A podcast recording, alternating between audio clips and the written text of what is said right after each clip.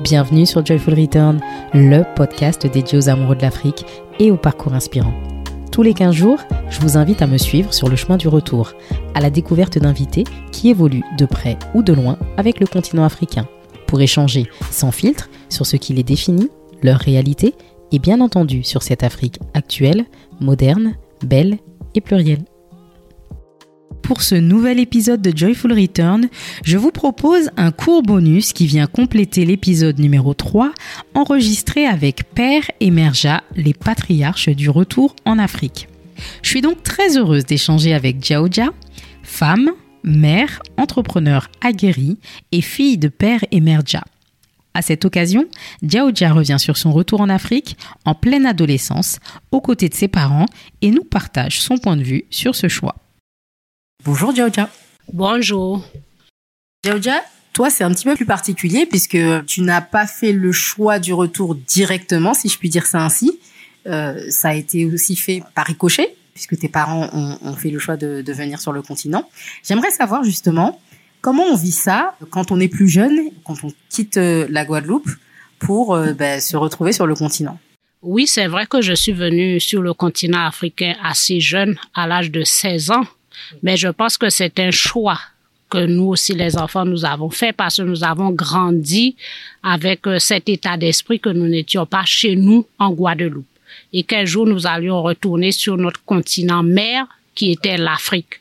Parce que nous savions que nos ancêtres ont été réduits à l'esclavage, mais à la base n'étaient pas des esclaves. Donc je pense que c'est un choix que nous avons fait de revenir sur le continent africain.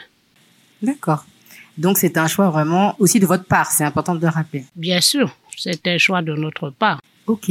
Aujourd'hui, ce choix, tu t'y retrouves encore, il te satisfait, puisque tu es encore euh, au Bénin. Quel conseil tu pourrais apporter à des parents qui ont des enfants en bas âge et qui souhaitent faire le chemin du retour justement avec eux? Eh bien, ce que je vais dire à tout parent qui voudrait revenir avec euh, ses enfants en Afrique, c'est déjà qu'il faut les préparer parce que les réalités de la Caraïbe et les réalités d'Afrique sont un peu différentes. Mais quand on sait que c'est notre terre-mère, quelles que soient les difficultés, on est prêt à s'accrocher. Et quand c'est une mission, quand c'est une vocation, quelles que soient les difficultés, tu arrives à les surmonter. C'est vrai que je suis arrivée à 16 ans. Aujourd'hui, je suis mère de trois enfants eh ben, je trouve que quand même éduquer ses enfants en Afrique avec euh, la liberté, le soleil, c'est mieux qu'en France ou bien en Guadeloupe qui est une petite île. C'est autre chose. Autre question, toujours un peu dans le même sens. Là, on a parlé des parents qui font venir euh, des enfants en bas âge ou pas. Maintenant, pour des gens de notre génération, parce qu'on est de la même génération, qui ont tendance des fois, tu sais, à un peu idéaliser ce retour, se dire que tu sais, euh, euh, bah, je vais revenir euh, sur le continent, ça sera simple, ça sera évident, etc. Là aussi, quel conseil pratique tu pourrais donner à ces gens-là? Eh ben, il faut savoir que rien n'est facile dans cette vie. Même de net n'est pas facile, c'était combat. Nous sommes beaucoup appelés, mais peu d'élus. Donc, je pense que ce n'est pas facile le retour. Mais comme je dis, c'est une prophétie. Et quand vraiment on a la volonté, on y arrive. Comme vous avez dit tout à l'heure, nous sommes de la même à peu près génération. C'est vrai, j'ai 40 ans. Je pense que c'est l'âge où tous les possibles sont. On peut tout faire. Et je pense que c'est le bon moment de faire le saut vers l'Afrique parce qu'après, des fois, il est un peu tard. Pour le moment, on a encore l'énergie, on a encore la force. Donc, je pense que pour ceux qui ont des enfants, c'est le bon moment de rentrer parce qu'on est entre l'âge où on peut encore beaucoup de choses et en même temps, on est encore jeune. Bien sûr. Aujourd'hui, est-ce que tu dirais que ton identité, elle est 100% euh, béninoise ou elle est encore un peu des deux? Ben moi, je vais dire que je suis fière d'être des deux côtés. Parce que nous ne pouvons pas dire que nos ancêtres sont 100% béninois, mais ce qu'on peut dire, c'est que nos ancêtres sont africains. Et l'Afrique est une. C'est à Berlin que les pays occidentaux ont décidé de dire il y a Bénin, il y a Togo, il y a Cameroun. Donc moi, je pense que nous sommes de partout. La famille de ma mère est du Cameroun et d'Éthiopie, le père est de la Guadeloupe. Donc euh, pour moi, nous sommes euh, voilà de l'Afrique et nous sommes pour l'Afrique unie et non pas pour des petits morceaux qu'on nous a séparés à Berlin. Donc c'est très bien. Du coup, euh, on se retrouve en fait chez nous partout sur le continent. Bien sûr, et partout dans le monde. Ouais, c'est vrai. C'est une chance. On sait, euh, que tu es très active, tu entreprends des choses et euh, j'aimerais que tu nous parles de ce pan-là, de la personne que tu es. Est-ce que tu peux nous parler un peu de tes activités, outre l'aide peut-être que tu peux apporter à la sphère? Bon, je vais dire que je suis auto-entrepreneur actuellement. Tout d'abord, je suis dans la restauration végétalienne, mais actuellement, je suis plus dans les produits de transformation du loufa, l'éponge végétale. À Ecologia aussi dans l'artisanat d'art utilitaire, la calebasse, le coco. Ce sont actuellement les activités que je pilote parce que nous avons été formés par le père Dja et par la sphère Dja. Et aujourd'hui, nous sommes la nouvelle génération qui sont en train de prendre la relève parce que voilà, il faut une relève et je pense que le peuple noir souvent a manqué de relève.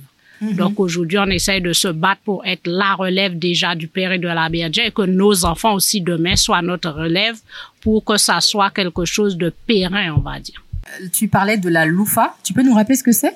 Ben, le loufa, c'est l'éponge végétale qu'on appelle en Guadeloupe comme le torchon. C'est une éponge, c'est comme un concombre, c'est un peu d'une famille de concombres. Et c'est très bon pour la peau. Ça permet de détoxer la peau. On, le passe avec du savon noir sur la peau. On fait du gommage naturel, ainsi de suite.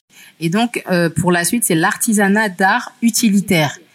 Pourquoi on dit l'artisanat d'art utilitaire? Parce que à Ecologia, on essaye de faire que des choses utiles. Donc, on va pas juste faire de l'artisanat pour décorer la maison, mais de l'artisanat qu'on décore la maison, mais qui soit aussi utile à notre quotidien. Parce que le problème de l'Afrique, je pense, c'est que oui, nous sommes en Afrique, les gens vivent en Afrique, mais très souvent ne consomment plus africains parce qu'ils ne trouvent pas des choses assez modernes, on va dire. Mais c'est bien possible d'avoir un très joli verre en coco si on le modernise et voilà. Donc c'est bien possible. Donc c'est 100% avec euh, de la peau de coco que tu fais ça? C'est 100% avec la noix de coco. C'est la coque du coco, on va dire. C'est même pas la noix, c'est la coque du coco. Après ça, voilà, on le transforme, on le coupe. Euh, venez voir. Super. Est-ce que c'est quelque chose qu'on peut retrouver euh, En tout cas, si moi, par exemple, je suis à l'extérieur et que je suis intéressée pour euh, en commander Bien sûr, c'est quelque chose que vous pouvez commander et qui soutiendra aussi nos actions sociales et humanitaires ici au Bénin. Nous mettrons le lien et vous pourrez nous contacter. On partagera l'information euh, sous ce podcast. Tout à l'heure, j'ai parlé avec tes parents du bien manger, de l'importance d'entretenir son corps de par ce qu'on ingère, ce qu'on y introduit. Est-ce que tu es végane comme tes parents? Ah oui, 100%, j'ai eu la grâce et la chance d'être né vegan parce que nos parents le sont avant ma naissance. Donc, euh, et je pense que vraiment c'est quelque chose qui fait que beaucoup de maladies sont, évitables. Moi, je suis mère de trois enfants, mais varicelle, rubéole ainsi que toutes les maladies infantiles. Mes enfants ne l'ont pas eu et je pense que c'est beaucoup aussi à cause du régime alimentaire. On voit aujourd'hui que de plus en plus de gens euh, se tournent, tu sais, vers le véganisme. Est-ce que pour toi c'est un effet de mode ou euh, un changement euh, plus réel? En tout cas, comment est-ce que tu perçois ça vu d'ici? Ben, je pense déjà que tout tout sur la terre, il y a quelqu'un qui a commencé, il y a eu, il y a ceux qui sont les prédécesseurs et il y a les suiveurs. Donc c'est un peu normal qu'actuellement c'est un effet de mode et je dis tant mieux. Parce que déjà, quand les gens prennent conscience, parce qu'ils voient des grands sportifs, parce qu'ils voient des grandes personnes dans le monde qui sont végétaliens, qui se portent bien, mhm. à un moment, ça sera plus un effet de mode, mais ça sera vraiment une conscience. Parce que quand vraiment tu es végétalien et tu, tu es végétalien pendant très longtemps, tu prends conscience que les animaux ont une vie que ce sont pas des bêtes, ce sont pas des animaux qu'on peut tuer, qu'il faut respecter la vie qui est en eux comme Dieu respecte la vie qui est en nous. D'accord. Ok, je comprends très bien. Toi qui aujourd'hui est euh, au Bénin, vis au Bénin depuis longtemps avec un style de vie euh, vegan, etc. Euh, Est-ce que tu dirais que euh, ce continent, euh, il est déjà très propice pour euh, les personnes qui font ce type de choix alimentaire Parce que c'est vrai qu'aujourd'hui, on voit que très souvent, euh, même les personnes qui ne consomment pas de gluten ou ce genre de choses, ils se tournent, tu sais, vers euh, l'Afrique aussi et vers ce qu'elle peut proposer, notamment ses céréales. C'est pas étonnant que les gens tournent leur regard aussi sur l'Afrique parce que on retrouve tout plein de choses qui permettent d'adapter une, une alimentation de ce type-là. Oui, bon, je pense que le continent africain a toutes les facultés pour que ça soit un continent végétalien, mais pour être honnête avec vous, les Africains sont pas encore conscients de ça. Il y a quelques restaurants végétaliens ici à Cotonou, nous-mêmes on en avait un, et mais c'est petit à petit. Je pense que les pays occidentaux, la Chine et l'Inde sont beaucoup plus en avance au niveau du végétal que l'Afrique. Mais c'est en marche. Il y a des Africains qui prennent conscience, mais c'est un endroit encore où quand tu vas chez quelqu'un et tu dis que tu ne manges pas de la viande et que tu es vegan, ils te regardent comme ça parce qu'ils ne savent pas qu'est-ce qu'ils peuvent te donner à manger.